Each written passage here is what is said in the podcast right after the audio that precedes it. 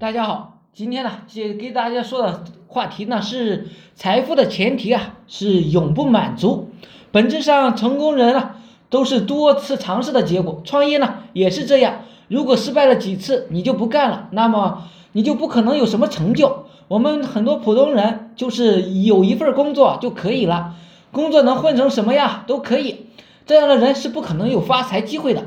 发财的人必须对工作精益求精，比如。我们做网络营销的，我们写好一个文案，还要继续写下去，不断的测试哪个效果好。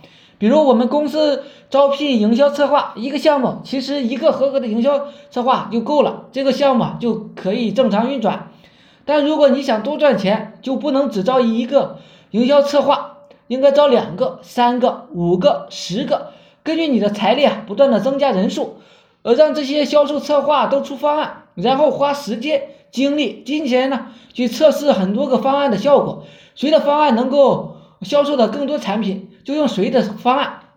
很多商人为什么生意做到一定程度的时候啊，就再做不大了，就是因为眼界小了，心胸小了，有一点点成绩就满足了，故而呢，没有更进一步的财富积累，永不满足。对经商、对业务啊，永远充满着好奇心。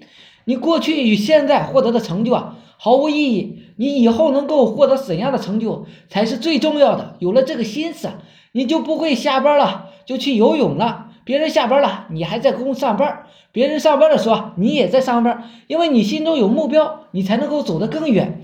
很多人都在谈工匠的精神，我以为啊，工匠的精神最起码的是要做到永远都在干活。别人一周呢工作四十小时，你就工作七十个小时。别人呢赚到一千万了就满足了。你的目标呢，应该就是一千亿。假设你这一辈子能够做到一千亿的话，那么你就应该有更高的目标。为什么上一个时代的很多大企业都消失了？就是这些老板呢失去了进取的精神。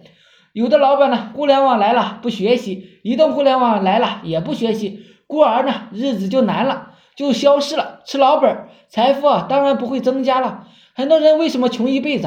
我应聘过很多找工作的。发现呢，有的人工作了五年，居然呢还是八百块钱、八千块钱一个月，这就是经典的不思进取。他的技术啊没有进步，他也没有什么让他的管理的技能进步，故而呢他的财富永远不可能增加。什么人呢让自己的财富能不断增加呢？就是永不满足、永不懈怠、永远呢不断的创新的欲望。他时时刻刻都在是用正确的方法，将自己的产品、服务。时间变成财富。好了，今天呢就讲到这里，希望对你有所帮助。想系统的学习网络营销知识的，可以加我微信二八零三八二三四四九，谢谢大家。